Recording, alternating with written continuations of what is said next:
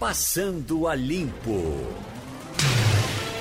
Maria Luísa Borges, Romualdo de Souza.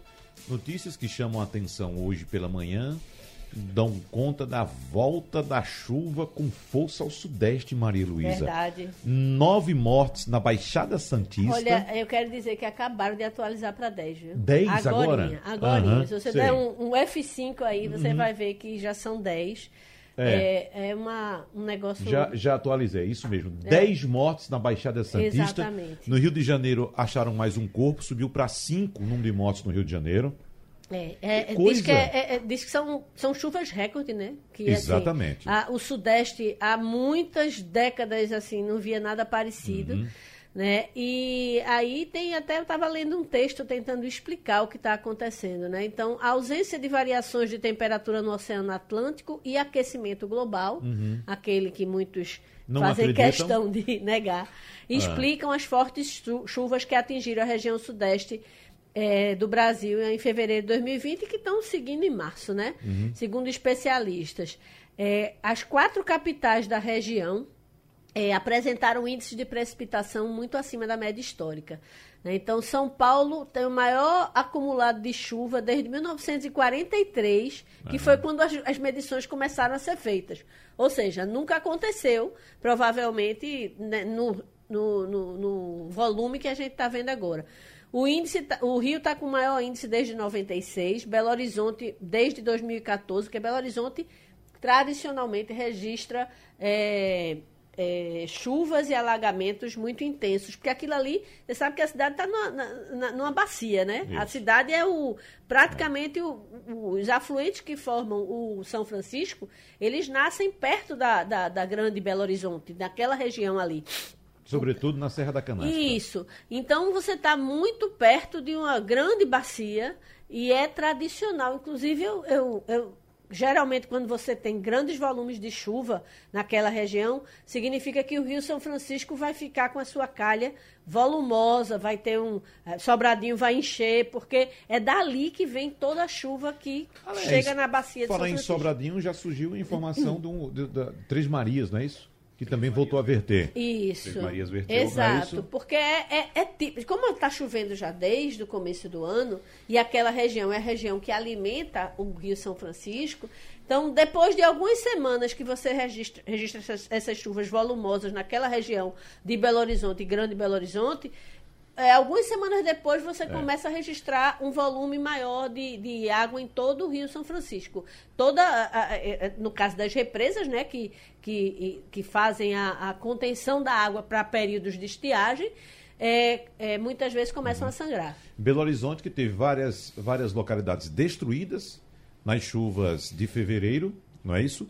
E, e que agora, esse fim, de semana, voltou a chover forte em Belo Horizonte novamente. O, o especialista aqui que está falando, ele explica que, na verdade, o que está havendo não é um volume total maior, mas é uma concentração de uma grande quantidade no, no mesmo período. Então, impossibilita o escoamento. Você Uhum. tem visto, Belo Horizonte, a gente está vendo ruas que desapareceram. Exatamente. No centro É. da cidade, ruas que viraram enormes crateras. Uhum. Né? No, no Rio, né? na Baixada é, é, Fluminense também aconteceu. Né? É, é- realmente é, é, é um fenômeno é diferente. O- o especialista está dizendo que, na verdade, mudou o padrão de chuva. Você tem um período maior sem chuva, mas quando ela vem, vem num volume, numa intensidade avassaladora. Olha, São Paulo registrou o maior índice acumulado de chuvas em fevereiro desde o começo das medições, Isso, né? Isso, 43. 1943. O Rio de Janeiro teve o maior índice no mês desde 1996. Belo Horizonte teve a maior marca desde 2014 e Vitória também registrou valor acima da média, embora em fevereiro desse Uhum. ano tenha tido menos chuvas no mês, eh, no mesmo mês que em 2019. Ah. Agora, a- o meteorologista Serra Soares diz que o aumento das chuvas na região pode ser explicado pela falta de variações de temperatura no oceano Uhum. e essas alterações teriam afastado frentes frias que causam concentração de tempestades. Uhum. Né? Agora, Romualdo de Souza, é, é, tem chovido em Brasília também por esses dias, não é isso? A vantagem é que esse padrão diferente de chuva é, inclui a região centro-oeste.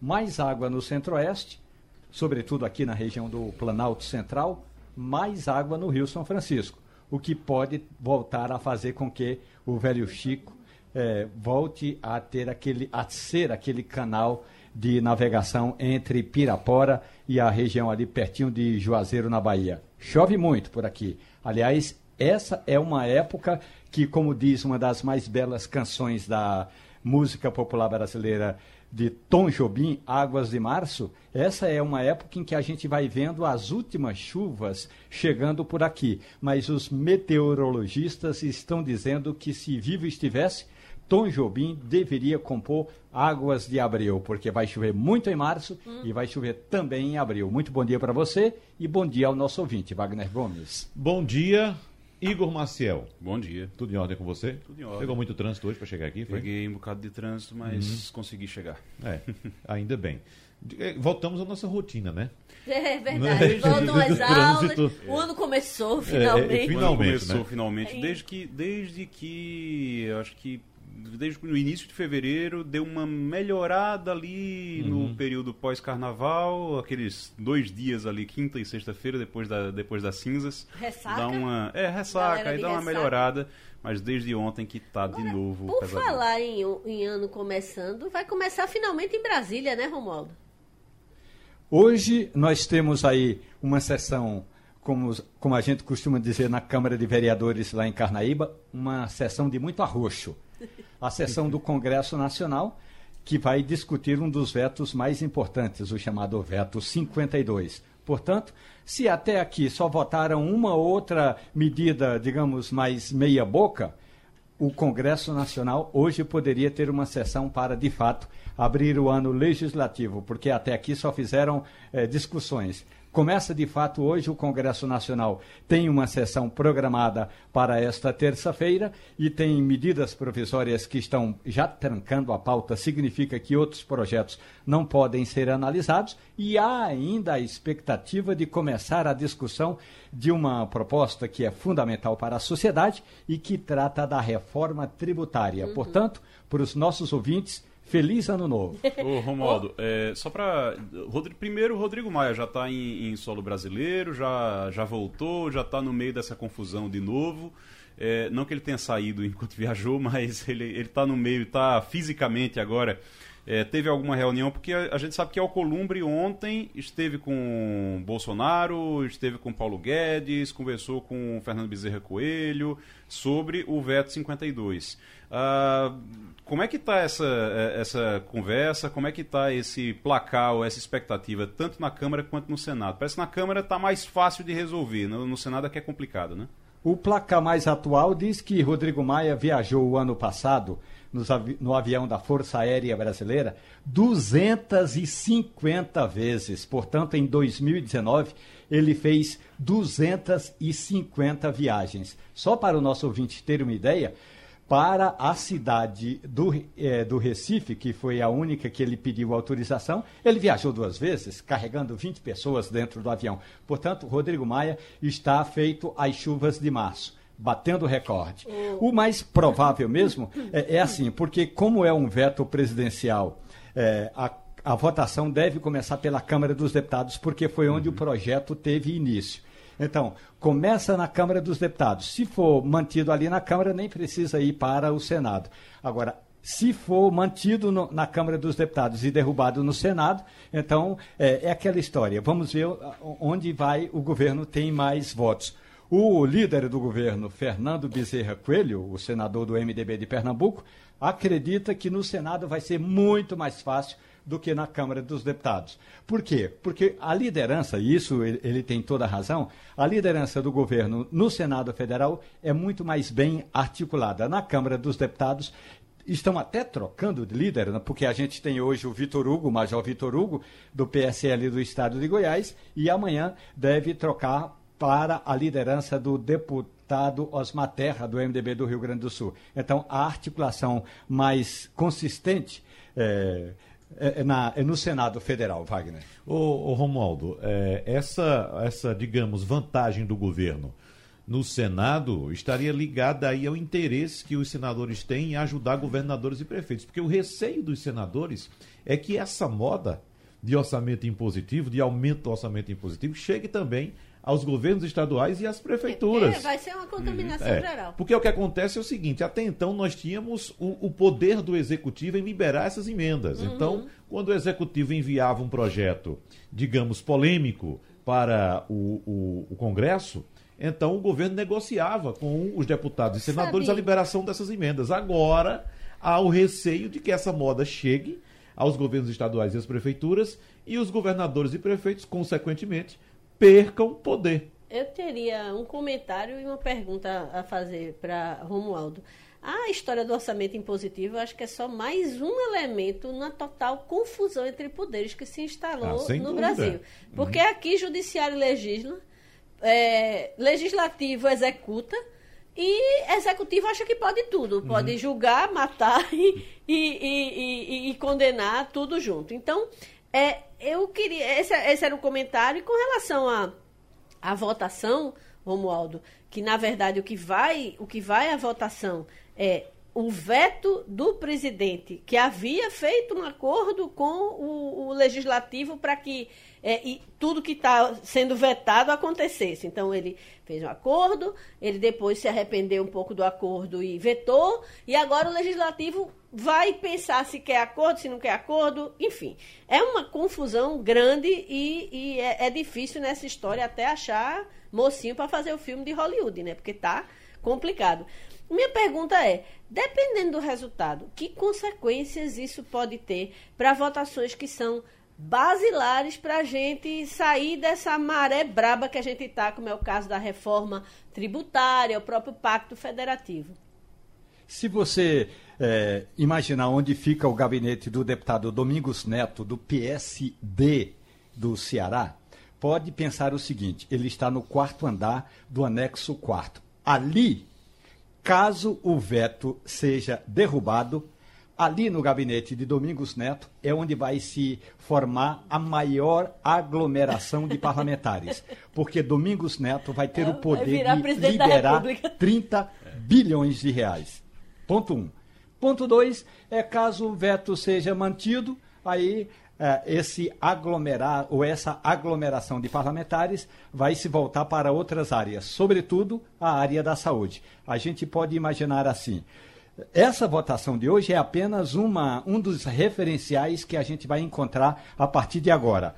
Com o orçamento em mãos, o Domingos Neto, caso o veto seja derrubado, vai ser o homem mais forte do Congresso Nacional. Ô, Romualdo, caso vai- o veto vai ser mantido, o aí quem vai mandar mesmo é o executivo que vai ter 30 bi a mais para dar uma guaribada nas emendas parlamentares. Ô, Romualdo, Domingos Neto vai ser quase o presidente da República dessa forma. É Ele isso? vai ser uma espécie de deputado federal com mandato no poder legislativo. desculpe, com mandato no poder executivo. Porque ele só não vai assinar o cheque, mas ele vai dizer, assine, e alguém vai ter de assinar. Só para explicar, essa questão é complicada, a gente entende muito bem para o nosso ouvinte né, perceber o que é que está acontecendo.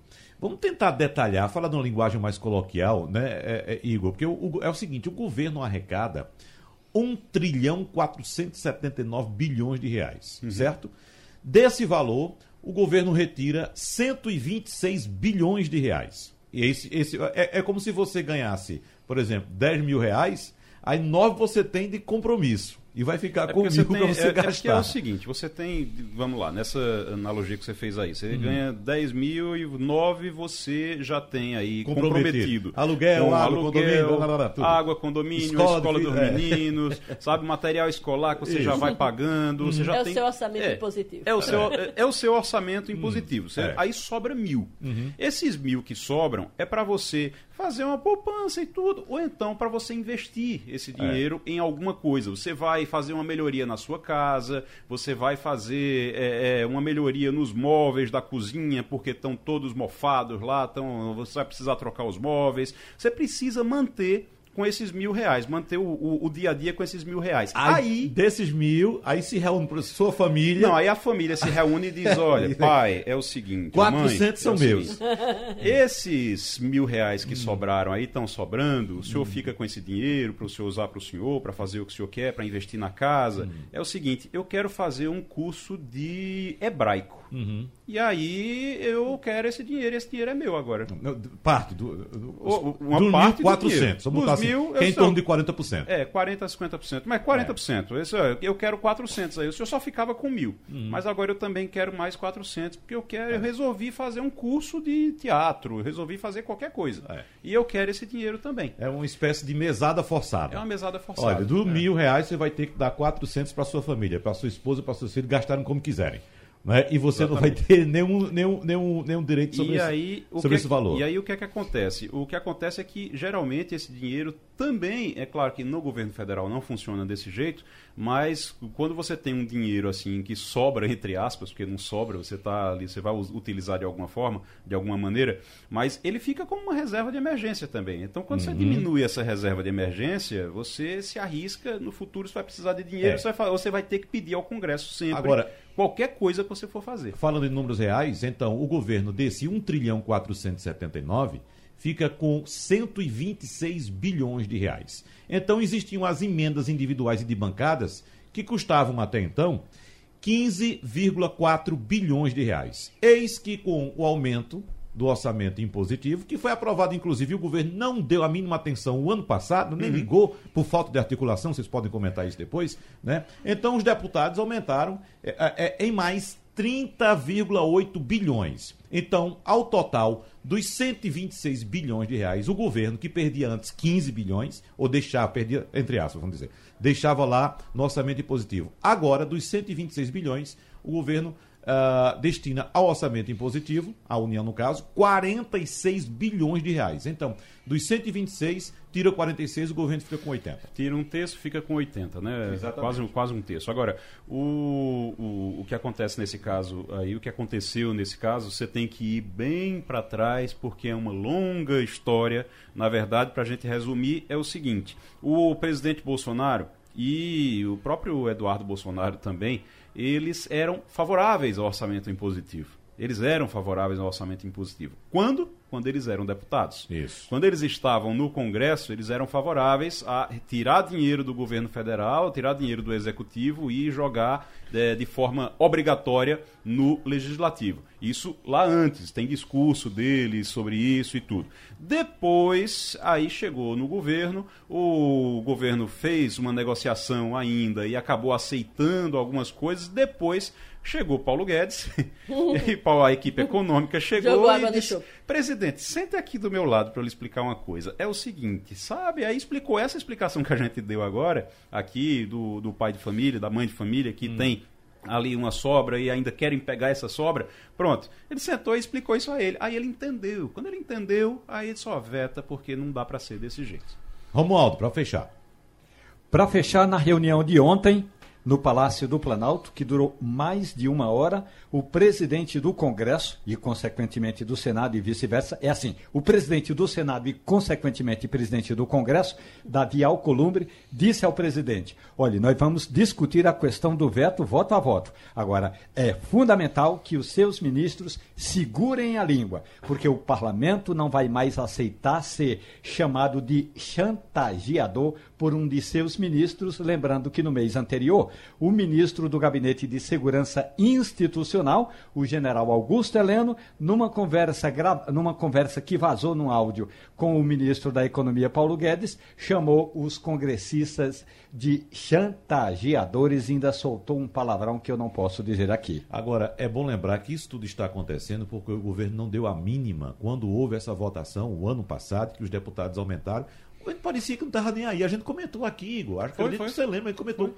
Como é que os, governa, os, os, deputados aumentam o orçamento impositivo e o governo não está nem aí? O governo vai ficar sem margem de manobra. A gente, a gente, comentou aqui, inclusive, dizendo que. Inclusive, já, já foi tema de, de, de, de coluna no Jornal uhum. do Comércio, no JC Online. A gente sempre está falando sobre isso. É um parlamentarismo. Uhum. É uma tentativa de parlamentarismo branco. Uhum. Então, faz tempo, acho, desde o ano passado que a gente comenta, que a gente fala sobre isso aqui, que a gente diz: olha, isso é indício de parlamentarismo. Eles estão querendo implantar um parlamentarismo uhum. informal ali, o executivo não vai mandar nada. Daqui a é. pouco não manda nem no dinheiro. É o que tá, pode aí acontecer. Provavelmente Agora, não vai mais, mas pode, poderia acontecer. Sem dúvida, falha da articulação política do governo. Falha de articulação. Aliás, o, o, o, o senhor que o nosso Romualdo de Souza citou aí, o Major Vitor Hugo, hum. é, é a pessoa mais, eu acho que é uma das pessoas mais inaptas para o cargo de líder do governo que hum. poderia se arranjar. É uma pessoa que está no. É, eu acho que é o primeiro mandato dele, né, Romualdo? Ele era funcionário, ele é major da Polícia Militar do Estado de Goiás, aposentou-se tornou-se servidor da Câmara dos Deputados, era um servidor da Câmara dos Deputados, morando no entorno de Brasília, já na região do estado de Goiás. Lançou-se candidato a deputado federal com o apoio do Jair Bolsonaro, era do mesmo partido, ele é do PSL, e aí chegou aqui em Brasília nos braços do povo goiano. Agora está sem o apoio do povo goiano e sem o apoio do Palácio do Planalto, deve voltar a ser um parlamentar como qualquer um, um outro, sem qualquer liderança. Porque ele é extremamente inapto, ele é, é ele é inábil ele é inapto para o cargo, é impressionante. Bom, a notícia está chegando aqui agora. O Sindicato dos Policiais Rodoviários Federais do Estado de Pernambuco encaminhou ontem um documento à Superintendência da Polícia Rodoviária Federal solicitando a suspensão do uso do bafômetro. Nesse caso, considera o surto mundial do coronavírus uma ameaça aos policiais uh, uh, que trabalham é, fazendo esse tipo de abordagem. Vamos conversar sobre esse assunto com o diretor do sindicato da PRF em Pernambuco, Tiago Arruda. Bom dia, diretor. Tudo bem com o senhor? Bom dia, Wagner Gomes. Bom dia, Leta Audiência Rádio Jornal. Para é. nós é uma alegria estar tá passando, passando a limpo. Com qual fundamento o sindicato faz esse pedido à superintendência da PRF? Wagner, é, inicialmente é bom a gente registrar que a aplicação dos testes de etilômetro tem se mostrado uma ferramenta muito efetiva no enfrentamento da violência no trânsito, né? É, a gente faz um, um comparativo do quilômetro com a campanha de vacinação. Quando um condutor ele acha que vai ser fiscalizado, ele evita é, dirigir após ter ingerido bebida alcoólica. Né? Então a gente sabe da importância e sabe da efetividade dessa, desse procedimento. O que ocorre é o seguinte: Existe dentro dessa política uma quantidade determinada de testes de etilômetro que precisa ser executada por dia, né, para que isso tenha efetividade. Uhum. Né? E esses testes são executados independentemente da pessoa apresentar ou não é, sinais de embriaguez. Uhum. Né? É, ou ele é convidado a participar, o usuário é convidado a participar, e aí ele vai soprar o etilômetro, se for da vontade dele, né? Para que ele possa colaborar com a fiscalização da Polícia Rodoviária Federal. No momento, o que, é que a gente está assistindo? Por exemplo, eu mesmo no Carnaval tive oportunidade, numa abordagem, é, abordar um carro com três italianos dentro. E a gente não tinha nem noção de que na Itália estava é, sendo um, um, dos focos de disseminação do, do coronavírus. E a gente apertou a mão deles, conversou com eles. Seja uma exposição é, mais do que evidente né, para o contexto do coronavírus. Então, o sindicato atento a isso e para evitar que esse procedimento, que é um procedimento que lida principalmente com, com a tecnologia que a gente tem hoje, dos etilômetros passivos, né, onde o, o, ele capta o ar do ambiente, a gente é, tem uma exposição mais do que seja necessária para a atividade do Polícia Rodoviária Federal para que ele não venha a ser um vetor né, dentro da sociedade. A gente tem alguns procedimentos, por exemplo, como um, um ônibus que faz cinema rodoviário, onde a gente convida os, os usuários a entrarem no ônibus e participarem em palestras, naquele ambiente lá fechado. Então a gente, a gente entende que esse tipo de procedimento está expondo desnecessariamente o usuário da rodovia a, a um, uma, uma contaminação. Né? Dentro desse cenário. Então, para que a gente dê a nossa contribuição a, a fim de que essa epidemia, né, essa pandemia é, não se alastre, né, a gente entende que, é necessário, nesse momento, não é suspender o, os testes de etilômetro, como foi dito aí na abertura da matéria, mas apenas deixar para os casos onde haja evidências ou sinais de que o condutor fez o uso de bebida alcoólica e está dirigindo. Uhum. O, o, diretor uh, Tiago Arruda, uh, essa correção que o senhor faz em relação à suspensão que foi dita por mim aqui uh, do uso do etilômetro, eu quero informar o senhor que eu recebi essa informação diretamente da sua assessoria. Sua assessoria me mandou essa informação. Su... Isso. É, mas suspensão não é a do uso. suspensão total, é só, Certo. é só esse ajuste. Certo. Uhum. né, que foi dito que é a suspensão, não é a suspensão irrestrita, total. A suspensão apenas daquele, daquele teste que é feito de forma profilática, né, para fazer com que o condutor Uhum. perceba a fiscalização e evite a ingestão de bebida alcoólica antes de dirigir. Tá. Igor Mas- Marcel. No caso, no caso eh, doutor, não seria ah, a suspensão total, a gente entendeu aqui, não seria a suspensão total, seria fazer o teste somente quando o, o policial perceber que o, o motorista realmente está embriagado. Agora, eh, o senhor diz aqui, foi no texto que foi enviado pela assessoria aqui para gente, diz que é uma fala sua, dizendo que isso se dá porque o departamento não dispõe de luvas e máscaras, a N95, né, que é a máscara apropriada para evitar essa contaminação, não dispõe desses materiais. Não seria o caso de, ao invés de fazer essa, eh, essa suspensão ou de fazer essa, eh, essa diminuição no, no uso, essa diminuição na fiscalização, é, ao invés disso, solicitar o, o material, solicitar máscara, solicitar luva? Ah, Igor, muito obrigado assim, por sua pergunta, é uma oportunidade muito boa. É, esses equipamentos já deveriam estar sendo utilizados, né? e não estão sendo. E, não obstante isso, os policiais vêm trabalhando e aplicando os testes de etilômetro. O que a gente está, a gente, no nosso ofício, a gente solicitou, inclusive, é, esses equipamentos de proteção individual, para que o trabalho não seja descontinuado.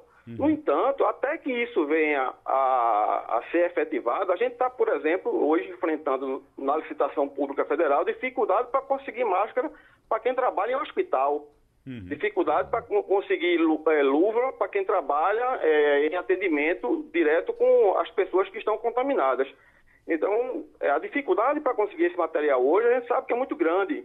Está tendo até uma inflação, vamos dizer assim, seccional aí nesse segmento que está encarecendo demais esses produtos. As empresas estão querendo exportar para outros países ao invés de atender a demanda local. Você vai numa farmácia hoje em Recife, procure um, um litro de álcool gel para você comprar que você não vai encontrar. né? Máscara também não, não encontra. Então a gente eh, sugeriu a suspensão dos casos eletivos, não daqueles obrigatórios que a lei determina, que no caso de condutor envolvido em acidente, é obrigatório fazer, esse vai ser feito. É condutor in- é, identificado com cidade de embriaguez, esse vai ser feito. Agora, aquele teste que é eletivo, que é mais para prevenção, esse foi o que a gente sugeriu que houvesse a suspensão. É, nesse caso, só corroborando com a fala do diretor Tiago Arruda, eu já fui convidado a fazer um teste de etilômetro, né? Ah, hum, evidentemente sem ter nenhum sinal. Ah, o, o policial, o, ag- o agente, é, é, simplesmente me convidou. Se eu pode fazer, claro, vamos fazer, vamos lá. Se eu beber alguma coisa, de forma alguma, vamos lá, vamos quando fazer. Eu, quando eu trabalhava até meia-noite, que eu fazia o fechamento, o encerramento do jornal, era batata. Eu saía da redação. Uhum. Encontrava é, crachá ainda no peito. É. Era quase todo dia eu fazia teste. É, agora, vamos Quer deixar dizer, de claro. quinta a sábado. É importante que a gente deixe claro para quem está nos escutando agora que não se empolgue, porque, primeiro, é uma solicitação que foi feita pelo Sindicato dos Policiais Rodoviários Federais, a Superintendência da Polícia Rodoviária Federal, que ainda não deu resposta a respeito dessa solic- dessa solicitação, não é isso, diretor? Isso, perfeitamente. É, essa demanda não é só de Pernambuco. É, a gente está falando aqui na jornal, que, que é Pernambuco falando para o mundo, né? E a gente sabe que essa demanda é- ela é nacional. O Sindicato Pernambuco, por estar mais próximo aqui da, da realidade da imprensa de Pernambuco, está sendo tendo esse destaque. Mas isso é uma demanda principalmente é, com a, a- chegada né, da, da estação fria, né, a gente fica mais preocupado com os colegas que estão em estados mais ao sul do país, onde a transmissão desse tipo de, de, de vírus ela se mostra mais favorecida com a questão climática. É, mas a gente não poderia deixar, principalmente considerando a existência né, de voos é, internacionais de Recife com a Europa, é, e, a, e a- a ser comum a gente estar abordando pessoas que vêm de outros países para cá, é, a gente ter essa sensibilidade do poder público de que nesse momento a fiscalização de amostragem, a fiscalização que é educativa, vamos dizer assim, daquele condutor que evidentemente não, não apresenta sinais, ela pode, em nome da segurança sanitária, ser suspensa. Muito bem. Ou, ou se dá os equipamentos necessários para que ela seja feita com segurança para o usuário e para o policial. Diretor, só para a gente fechar aí rapidinho, por favor, que nosso tempo inclusive já se esgotou. Está circulando aí nas mídias sociais um vídeo do, do consultor uh, automotivo César Oniani mostrando que a utilização de, de álcool gel dentro do veículo pode interferir numa medição, uh, no caso de um teste de, de, bafômetro. O senhor tem conhecimento desse vídeo? Uh, já viu essa circulação por aí? Não, eu não vi o vídeo, mas o que a gente pode dizer com segurança é que no ambiente onde tem álcool, uhum. né, e se for usar um bafômetro, o bafômetro ele vai pegar o ar e verificar se tem álcool no ar. Sim. Isso pode dar uma interferência sim, mas isso não vai implicar em, em autuação do, do condutor. Certo. No porque caso... ele, tem, ele tem que soprar. Certo. E aí o que se mede é o ar que sai do pulmão. Então, e aí não tem como dar errado. Então, no caso, o condutor é convidado a sair do veículo e fazer o um teste fora do veículo. Isso. Ah, por exemplo, se a gente tiver é, no, no, seu programa lá, Wagner, mesa de bar, por uhum. exemplo, naquele ambiente, né, que o pessoal está bebendo bebida alcoólica, aí bate um pouco de bebida na camisa de alguém. Sim. Essa, essa, a, até essa bebida que cai na camisa, o nosso etilômetro ele é capaz de identificar a presença desse álcool. Uhum. Mas isso não quer dizer que a pessoa ingeriu bebida. Para dizer que ela ingeriu, ela tem que soprar e fazer a medição do ar que sai do pulmão dela. Muito bem. Então, é, são situações diferentes. Bom saber disso aí. Diretor da, do Sindicato dos Policiais Rodoviários Federais, Tiago Arruda, muito obrigado, um abraço, até a próxima. Ah, muito obrigado, nós que agradecemos e desejamos a todos aí um bom trabalho. Só para concluir o caso uh, do pedido feito pelo Sindicato dos Policiais Rodoviários Federais à Superintendência aqui em Pernambuco para suspensão uh, parcial do uso do etilômetro, a assessoria da Polícia Rodoviária Federal informa que a solicitação ainda não chegou formalmente, por isso a PRF não pode se posicionar sobre quais medidas serão tomadas. O Wagner. Né? Oi, Romaldo. Se me permite, no final de semana eu fiz uma trilha aqui pelo interior de Goiás e num determinado pequeno espaço eu entrei na BR 060, que liga Brasília, desculpe, 153, que é a chamada Belém Brasília e que liga o Distrito Federal ao estado de Goiás.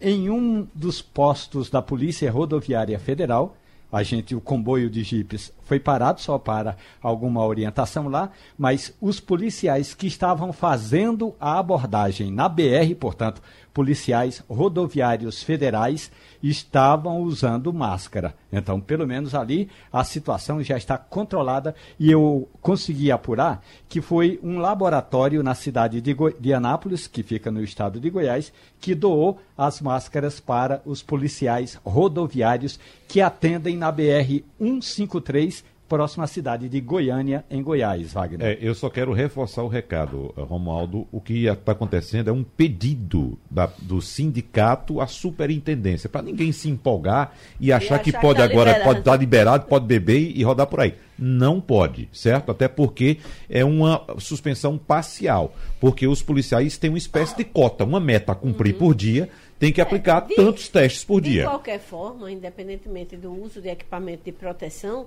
é também é, recomendável, numa situação como a gente está vivendo, que o policial se mantenha um pouco, é, é, como é que eu diria, afastado de qualquer risco. Assim, por exemplo, o, o diretor do sindicato relatou que eles apertaram a mão uhum. dos italianos. Óbvio que eles não estavam não, não atentos para aquele.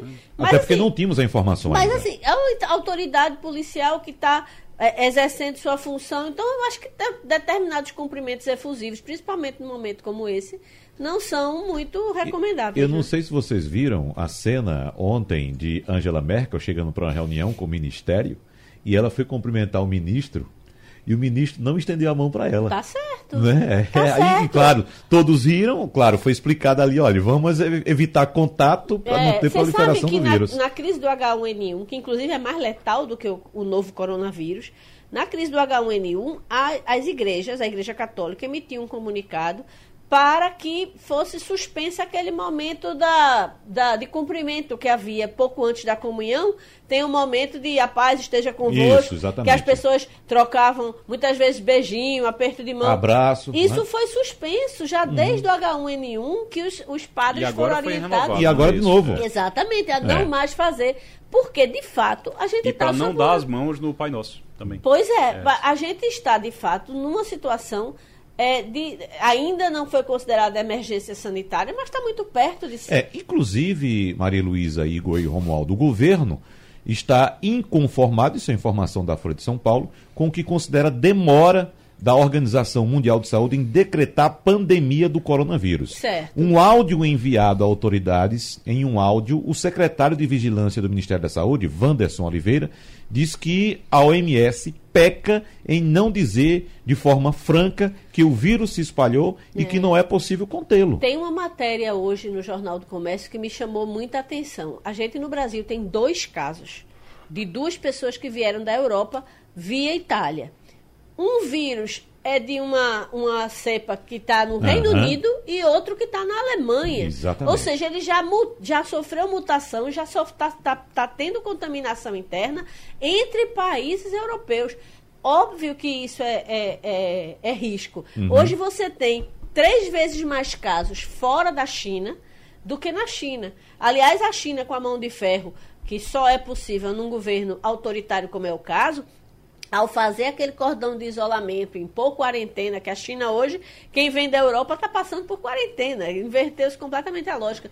Então a epidemia está caindo na China, os números de novos casos eh, só faz cair, né? O- o- a quantidade de novos casos só faz cair. O gráfico da- é decrescente agora. Exatamente. Já tem mais casos, três vezes mais casos fora da China do que na China. E no resto do mundo, nos países democráticos, como é o nosso caso, você não pode impor limites à circulação das pessoas. É, é, é muito mais difícil que esse controle com mão de ferro, como aconteceu na China, ocorra. Hoje você já está vendo Bolsa Asiática, Bolsa da China abrindo em alta.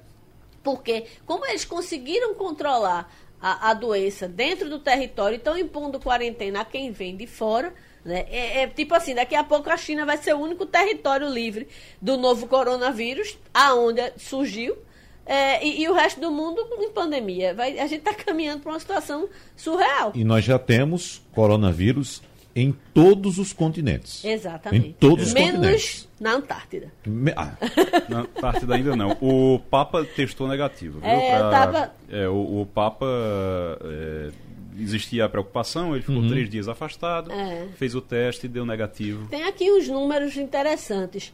Dois casos confirmados no Brasil, 433 suspeitos, 80 mil casos confirmados na China, 2.900 mortes na China, é, 8.700 casos confirmados fora da China, 120 mortes fora da É. China. Agora, é preciso também ressaltar, Maria Luísa Borges, o trabalho que vem sendo feito pelo Ministério da Saúde do Brasil. Do Brasil, né? destaque. Um- exatamente. E essa reclamação feita pelo secretário eh, Wanderson pode ter razão, porque o Brasil, desde o início, se preocupou. Você sabe que nenhum país decretou quarentena para os repatriados como o Brasil fez? Pois é, que É, coisa, que né? inclusive é, foi até meio que criticado, porque quando os casos foram confirmados de São Paulo, não, fo- não houve quarentena é, é, isolada como Uhum. foi feita lá na, em Goiás. Mas é, como é, por que, que a autoridade explica? Aquelas pessoas elas iam para lugares diferentes do Brasil. Se tivesse vírus circulando no, no avião de alguma forma, e a gente sabe que ele tem um prazo de incubação longe, longo, simplesmente você podia ter é, espalhar o vírus para vários estados brasileiros de uma tacada só. Então, por isso que a- as autoridades justificam um tratamento diferenciado entre os que vieram da China, que era o epicentro, né, e todos os que é, é, vieram de, de todos os- e, e os dois casos confirmados. Quero só, quero só fazer uma correção. Eu disse que tinha três casos a mais na China, não. Na verdade, eu comparei mortos com o número de casos. Então, é 80 mil na China e 8.700 fora da China. Então, é um décimo fora da China. Só que o número na China está caindo e os números fora da China estão aumentando. Para quem está preocupado com o mercado, já tivemos uma semana passada extremamente trágica para todos os mercados, inclusive o brasileiro, né? A- o Bovespa caiu muito, o índice Bovespa caiu muito. Foi 7% num dia Queda só. nos Estados Unidos, uma coisa assombrosa, mas hoje, pelo menos, segunda-feira começou bem, ontem, e hoje o Ibovespa Futuro já abriu eh, em alta, né? E significa que a- o índice B3 também deve subir, mas o que chama a atenção de fato é o dólar também acompanhando o crescimento. Mesmo A bolsa sobe, mas o dólar também acompanha. também tá então, o o dólar hoje está, neste momento, em leve alta e existe uma expectativa que ele, de fato, fique na barreira dos 4,50. Vamos ver como é que se comporta Uhum. o mercado daqui para lá. Existe uma né? expectativa que ele chega a 5 reais até o mês de abril. Não, mas estou falando só de hoje. Vamos devagar. aí, Eu tô falando só de hoje. Né? Não, é, é difícil. Vamos, fazer, gente- vamos fazer o seguinte, mais alguma coisa para concluir esse bloco? Não, não, não. Vamos fazer o seguinte, Maria e aproveitando já que você tem um compromisso já já, vamos falar logo a respeito da super terça nos Ah, Estados Unidos dia hoje. decisivo, né? Nós temos um- um- o, o senador Bernie Sanders, né, com uma, vantagem Na em relação aos concorrentes. virar o opositor de Trump. Mas aí o, o- o- o ex-vice-presidente Joe Biden, Joe Biden. também vem numa crescente, pode surpreender, viu? Ou não? Pois é, é difícil porque é, é, os Estados Unidos, desde a eleição de Trump, antes da eleição de Trump, inclusive, o comportamento do eleitor meio que. É, não é que sofreu uma mutação, mas não está sendo fácil de ser detectado. Né? Tanto que as pesquisas todas erraram de forma fragorosa com a eleição de Trump. É, é, eu, eu percebo o movimento pró-Bernie Sanders muito mais como uma polarização para tentar combater Trump com o mesmo tipo de radicalismo que Trump é, prega. Você teria um radical de direita contra um radical de esquerda, se é que você pode considerar um americano radical de esquerda. Ele não chega a ser comunista, mas ele prega ideais socialistas, tudo mais, Bernie né? Sanders, ele assusta quem é de esquerda no- nos Estados Unidos, porque eu, eu tenho uma prima que é. Assusta, eu é tenho uma prima que aqui era petista, aquela coisa. Lá ela é democrata, ela mora lá, lá é democrata, aquela coisa toda. Mas quando você pergunta Bernie Sanders, não, ele é doido. ela diz, não, ele é doido, não pode não. Ah, meu Não Deus dá. do céu. Bom, então. Mas assim, é- é- eu acho que a, a- tentativa dos democratas que colocam Bernie Sanders como é, é, é, candidato principal, não, mas com mais chances nesse momento, porque até agora a- as primárias por onde ele passou, ele, ele teve maioria. é, eu acho que eles querem, tipo assim, uma polarização para ver no que dá. Porque é, é, eu acho que há um risco de é, Biden, que eu considero um cara assim com uma cabeça muito boa, ele tem ideias interessantes. Eu acho que o, o- o risco que, que corre é que Biden seja como um, um Geraldo Alckmin, que não empolgue, né? Porque ele não é um candidato eloquente, ele não é aquele cara que, que cativa multidões como Obama era, né? Então, eu acho que o, o, o democrata pode estar fazendo Mas esse eu cálculo. Vou É, te que dizer, tá- Maria Luísa, a minha impressão é o seguinte: é que o adversário preferido, perfeito para Donald Trump é Sanders. Sandro, Não tenha dúvida. Porque- Porque aí ele vai ganhar quase de WO. Exatamente, vai ser exatamente na polarização que ele vai ganhar. E Existe um- Biden, Biden, é, inclusive, ele foi atacado por Sanders, né? Por ter ideias assim, é, é, digamos, mais parecidas com a direita, não é? É, eu, eu, eu concordo com eu concordo com essa pessoa que eu disse dos Estados Unidos que É. mora lá. Eu disse, eu acho que Sanders é ele não é muito normal. Ele acho que ele é doido. Mas Ah, ele então vai você- dizer- Me diga uma coisa, Doido Trump é normal. não, o Trump também não é. Então você não tem. Agora, a- a- o que está acontecendo lá, e existe um, um movimento do seguinte: ele disse, olha, é preciso ter muito cuidado para que o Partido Democrata não fique caricato. E o Sanders pode fazer com que numa eleição o Mas Partido era o que o Democrata se torne. republicano temia caricato. Trump. E ele terminou derrotando todos os candidatos. É, ele terminou mas, mas sendo indicado. aí você tem essa preocupação dentro do Partido Democrata e você tem já um, um início, já, já começou isso, algumas, eh, algumas eh, eh, prévias antes, mas continua agora com os outros candidatos desistindo para apoiar É, Biden, exatamente Biden. porque veem que Sanders estava crescendo, eles viram que Sanders estava crescendo. Então todo mundo começa a desistir das candidaturas. isso eram, chegou a, chegou a ter Trump. 12 candidatos, É. todo mundo começa a desistir para apoiar Pra Biden. apoiar. E aí vamos esperar a Mas isso agora pra- aconteceu com Hillary, entendeu? E se você lembrar, eu me lembro que é, republicanos de quatro costados, tipo McCain, né? O, o que foi vice, que era, era um cara assim super conceituado dentro do partido, soltou cobras e lagartos contra Trump e parecia massa de pão. Quanto mais batia, mais ele crescia. Mais ele crescia. Igor Maciel, Romualdo de Souza, tem cheiro de romance no ar. Uh, rapaz. E é essa história do é amor, amor, entre o ex-senador Lindenberg Farias e a presidente do PT, é, Gleisi Hoffmann. Rapaz, eu vou deixar fazer o seguinte. A gente ah. a gente sabe de muita coisa que, que a gente já, eu acho que o Romualdo vai concordar com isso. Todo, a gente já sabia disso, eu já sabia disso, o Romualdo também. Mas deixa o Romualdo contar a história, que é melhor. O Romualdo está lá mais perto. É, antes que Romualdo comece, é bom que se diga que isso está publicado, essa notícia está publicada hoje nos principais jornais brasileiros né, apontando inclusive que o casal estava com familiares quando foi hostilizado em hotel no Rio de Janeiro, Romualdo. Pois é, não é novidade. Esse romance de Gleisi Hoffmann com Lindbergh Farias não é novidade. O casamento da então senadora Gleisi Hoffmann na gestão anterior, quer dizer, na legislatura anterior, com o ex-ministro Paulo Bernardo já tinha é, acabado fazia muito tempo. Mesmo na época em que Paulo Bernardo foi preso, ele foi investigado e preso naquela operação, acusado de desviar recursos dos velhinhos aposentados que pediam dinheiro no crédito consignado. Foi preso, foi solto, está solto, é, respondendo o processo em liberdade. Já nessa época, quando eles oficiaram, oficializaram que tinham rompido, já era dada como certa essa esse romance, era dado como certo esse romance de Gleisi com Lindbergh Farias. A questão é que se a gente for falar de romance aqui na Câmara dos Deputados, no Congresso Nacional, não vai falar de mais nada. Por exemplo, é, Samia Bonfim e Glauber Braga, dois parlamentares do PSOL, só andam de mãos dadas e todo mundo sabe que estão vivendo um romance. Tabata Amaral, do PDT de São Paulo, e João Campos, do PSB de Pernambuco, já não me escondem de ninguém. Portanto, essas questões todas sempre rolaram por aqui. A questão agora é: Lindbergh Farias vai concorrer a uma eleição lá no interior da Paraíba, lá na Paraíba, e Gleisi Hoffmann é deputada federal no Paraná. Portanto, a presidente nacional da legenda vai dar uma forcinha para o namorado eh, entrar na, voltar à política na sua, dele, terra natal. É. Agora aconteceu, segundo a jornalista Mônica Bergamo, uma agressão aos dois, né, que no fim de semana estavam com familiares e amigos em um hotel no Rio de Janeiro e foram hostilizados por um grupo de hóspedes desse, desse hotel. Inclusive, Gleice teria denunciado as agressões nas mídias sociais.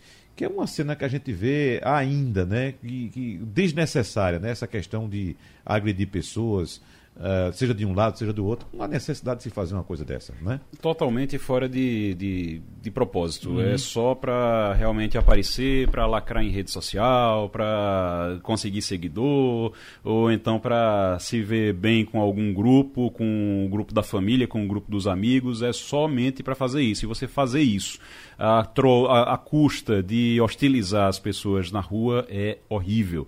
É muito feio. É feio de um lado, é feio do outro. Não tem esse negócio de foi feio porque foi com Glaze Hoffman, ou foi. Não, é feio com Glaze Hoffman, é feio com o Gilmar Mendes, uhum. é feio com Rodrigo Maia, é feio quando é com Bolsonaro, é feio quando é com Lula, com todo mundo. Isso é, é horrível, isso é muito feio isso não, não, faz sentido nenhum. A gente tem que ter um mínimo de respeito com as pessoas. Romualdo, já começou a movimentação em Brasília ou o expediente começa mais tarde?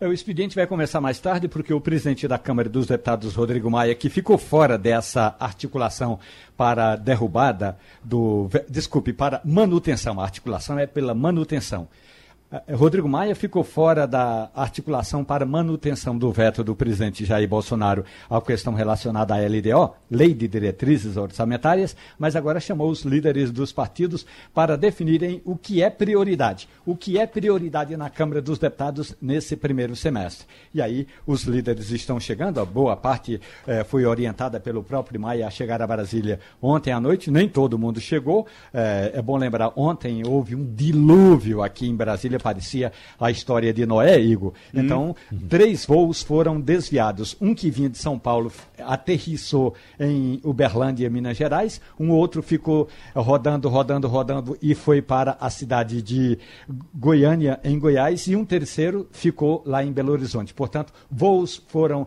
desviados ou atrasados, e então boa parte dos políticos ainda não chegou a Brasília, mas na Câmara dos Deputados, o que está acontecendo agora é justamente isso, Wagner. É encontro dos líderes com Rodrigo Maia para definir a pauta até pelo menos meados do mês de julho, quando de fato o Congresso funciona. Já no Senado Federal vai ter uma sessão agora em homenagem a projetos relacionados às mulheres. Na abertura da semana em favor da, da mulher na política, vão definir projetos prioritários de combate à violência contra mulheres, mas principalmente, conforme a Rádio Jornal já antecipou, fazer valer a regra. Primeiro, no mínimo, no mínimo 30% dos recursos do fundo eleitoral e do fundo partidário devem ser destinados para fortalecer a candidaturas de mulheres, Wagner Gomes. Igor. Só citar aqui que Flávio Dino fez uma deu uma entrevista recentemente e chamou de é, símbolo do século XIX a foice e o martelo do PCdoB. Uhum. E lembrando que o PCdoB está aí em uma mudança de nome disfarçada, aquela coisa de muda de nome, mas não muda de nome, é Movimento 65, mas não é Movimento 65. O PCdoB está completando 98 anos esse, esse ano. E o Flávio Dino ele é apontado como a renovação do partido, ele é a renovação do PCdoB ou do uhum. Movimento 65. Mas é uma renovação que está incomodada uh, com a sigla, está incomodado com a foice e o martelo, e por mais que digam que não vai mudar, não vai mudar, não vai mudar, todos os sinais apontam que o PCdoB, nesses 98 anos aí, está mudando, realmente vai mudar a sua estrutura, pelo menos de imagem, está uhum. tentando mudar, fugir de, disso aí, para poder o Flávio Dino ser candidato de alguma forma em 2022. Eu acho que inclusive faz muito bem. Agora, Romualdo, aproveitando a sua história da arca aí, eu que gosto muito de filosofia nordestina e sertaneja, uhum. eu lembrei da história uh, de uma analogia que foi feita de alguém que estava ressabiado com alguma coisa e, e esse alguém é, um, um, amigo citou: olha, Fulano está mais desconfiado do que Noé quando viu um casal de cupim entrando na arca. Então, fazendo essa comparação, Romualdo, quem é o Noé dessa arca, digamos, simbólica aí para essa tarde de hoje em Brasília? Rodrigo Maia. Rodrigo Maia quer, assim como Alcolumbre, Rodrigo Maia quer disputar um novo mandato como presidente da Câmara dos Deputados. Mas para fazer, para fazê-lo, vai ter de modificar ah, talvez o regimento do Congresso Nacional, da Câmara, do Senado e do Congresso Nacional. Então é toda uma articulação que tem a ver. Eh, o, se o presidente Jair Bolsonaro sair vitorioso, eh, que deve sair mesmo hoje ou amanhã, nessa história da manutenção do veto, aí o Rodrigo Maia entrega a fatura até meados do mês de julho. Maia quer continuar presidente da Câmara dos Deputados. E como diz o poeta pernambucano, é, o problema é que tem madeira que cupim não rói. Resta saber qual o tamanho da, da, da forma, da potência é, do, do roedor é, Rodrigo Maia. Romualdo de Souza, aliás, Igor Maciel primeiro, muito obrigado pela presença. Valeu. E Romualdo de Souza, a honra da finalização hoje é sua. E terminou passando a limpo. Passando a limpo.